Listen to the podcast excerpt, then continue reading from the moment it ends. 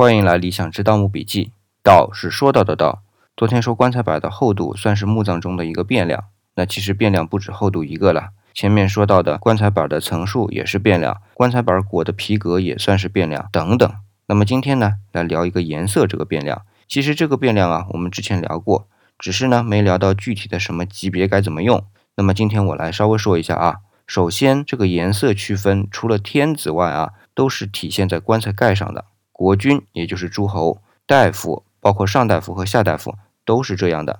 那么士呢，也算是贵族，也算在礼制里，但规定啊，棺材盖上就不能用颜色。那么这种颜色就是漆。所以理论上，当考古时啊，就会看到棺椁周身上下都是漆的，那就是天子；只有棺材盖上用漆的，那就是国君或者是大夫。没有上漆的就是士。那么怎么来区分国君和大夫的棺材盖呢？还是颜色啊？国君的盖子上用的是红色和绿色，而钉子用的是金色。大夫呢，盖子上用的是黑色和绿色，钉子呢就是用骨钉，那所以是白色。